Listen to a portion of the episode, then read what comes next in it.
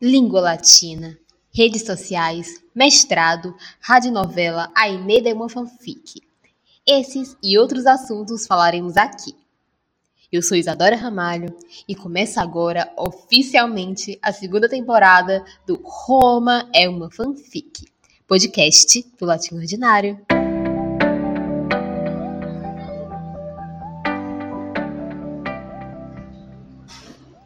Acho que virou uma tradição começar com uma fala só minha, algumas palavrinhas para abrir com chave de ouro.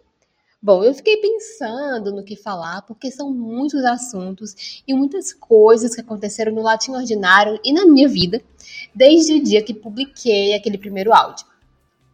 O primeiro episódio, que se intitulava Latim para quem, foi uma espécie de desabafo foi o episódio mais ouvido de todos e várias pessoas chegaram no direct me parabenizando, concordando comigo.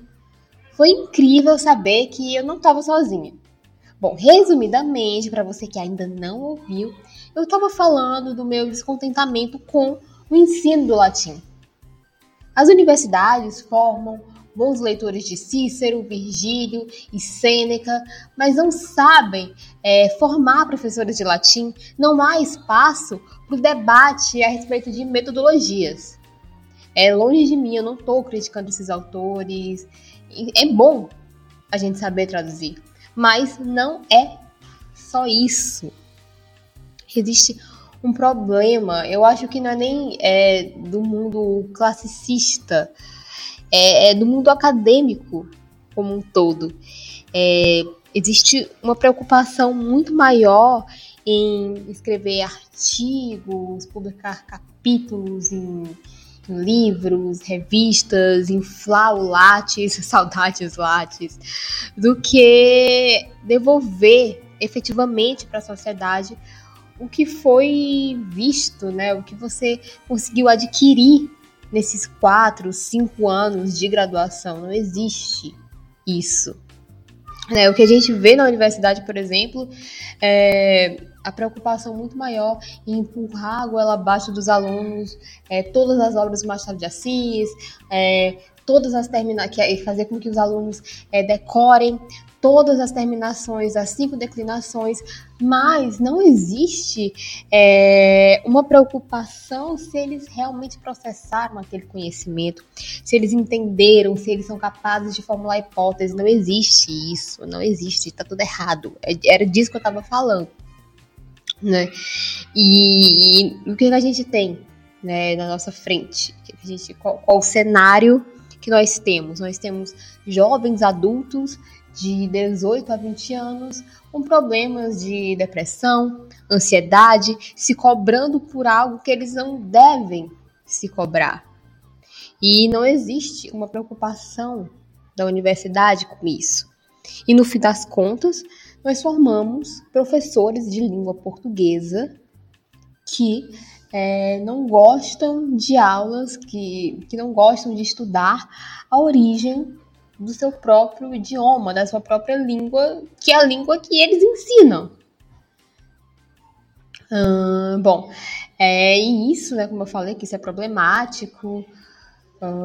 e eu mantenho a minha posição. E como eu falei, muitas coisas mudaram daquele dia para cá. Por exemplo, aquele episódio foi feito com o gravador do meu celular. E hoje eu tenho um microfone profissional, programa de edição. Mas veio ônus tudo tem um ônus. Ganhei responsabilidades. Sim, com grandes problemas vem grandes problemas. com grandes poderes, eu tô tudo errado. Com grandes poderes vem grandes responsabilidades. Como dizia tio Ben. É, me lembro que em 2019, é, na terapia, a minha psicóloga me perguntou se eu precisava provar algo para alguém. E eu, veementemente, disse que talvez precisasse provar algo só para mim mesma. E hoje eu me sinto constantemente, me sentia, me sentia constantemente querendo provar algo para as pessoas, para mim mesma. E isso era um processo muito cansativo. Eu conheci a camada mais e repugnante dos classicistas. Eu tive que ler num comentário que meu conteúdo era um lixo, num grupo de latinistas do Facebook. E só porque eu postei um dos vídeos do Latim um Minuto lendo meu mapa astral em latim, só por causa disso. Na época, obviamente, eu não rebati nem apaguei a publicação, simplesmente saí do grupo lá do Facebook.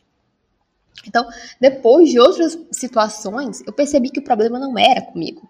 O problema estava lá, com eles. Bom, eu faço mestrado em uma das melhores universidades do país. Quem fala mal da UFC leva bloco. Passei numa seleção acirradíssima, ganhei uma distinção com laude na graduação. Aí eu tenho que provar para um monte de marmanjos, de machos, palestrinhas, que eu sou boa no que eu faço. Não gostou, problema seu. Eu, hoje eu tenho a mais plena consciência é, de que eu estou ajudando as pessoas, de que eu torno os estudos clássicos mais acessíveis através dos meus vídeos, dos meus posts. Muito melhor do que gente que diz que o latim é uma língua morta e ganha dinheiro com o quê? Dando curso de latim. Bom, agora só para terminar esse tópico, eu quero falar pro Tigrão lá, para outro, né? Porque não foi só um que comentou que eu disse que eu tava nessa de redes sociais só para aparecer. Eu quero dizer que então liga uma câmera faz o mesmo, faz um latim em um minuto. Aí, se der pelo menos 30 curtidas, e se o Luca Ranieri e seus amigos te seguirem, interagirem nos seus posts, pode vir aqui, pode vir aqui me criticar. Então, até lá, beijos de luz. Mas, voltando à nossa programação normal, eu estou fazendo mestrado. e vou analisar a Eneida é uma fanfic, radionovela que estou produzindo. Bom, eu pretendia fazer uma coisa séria, épica, estoica, mas estamos falando de mim.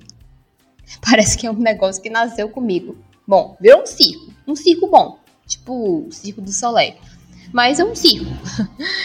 pra vocês terem ideia, eu, eu, sou o tipo de pessoa que, que, que é capaz de criar tragédia grega mais triste, sei lá, Medeia em uma farofa. Bom, isso é bom ou ruim? Depende do ponto de vista.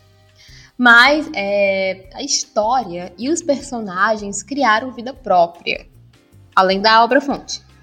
Acabou que o tema, ao invés de ser é, o nascimento de Roma, virou amor versus destino.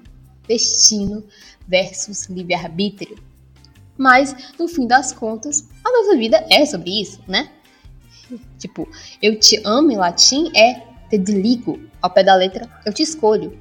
E isso é tão poderoso. Amar, a gente ama todo mundo, nossos pais, amigos, gato, cachorro, papagaio. Mas escolher, escolhas, são difíceis. Escolher significa colher para dentro do seu coração. Não, peraí, né, Martoni, me ajuda. Mas no fim das contas é isso. A história vai falar sobre destino, mas não é o destino designado pelos deuses. É o destino que está dentro de nós. Pode parecer uma ideia meio louca, abstrata, mas é, é aquela coisa, nós precisamos seguir vários caminhos até encontrar o nosso destino. E quando esse dia chega, é poderoso. Vamos lá, You are my destiny. Da -da -da. You know my heaven. You are my happiness. Okay. That's why my destiny. Do Só não coloco essa música porque os direitos autorais iriam acabar com o podcast. ai, ai. Falando em música, tô querendo mudar, tô querendo fundar a minha própria Rádio Vaticana, ou Rádio Vaticana. Contando as histórias mais relevantes do país, histórias da minha vida. O bom é que eu posso me entregar, porque tá tudo em latim mesmo. Você pode, você, você pode ouvir no meio de um almoço de família que ninguém vai entender. Bom, mas eu vou planejar com cuidado, não prometo nada. Talvez pro ano que vem, porque esse tem muita coisa para estrear. Ai, bom, gente, é isso aí. Isso foi quase um, um áudio longo do WhatsApp. Esse foi um desabafo, uma pequena fala para vocês se sentirem mais próximos de mim, mas nem tanto, sou tímida, misteriosa. Gostaram? Não se esqueçam que semana que vem temos o nosso primeiro convidado. Quem será? Espero vocês. Eu sou Isadora Ramário e esse foi o Roma é uma fanfic, podcast do Latim Ordinário. Até a próxima. Fui!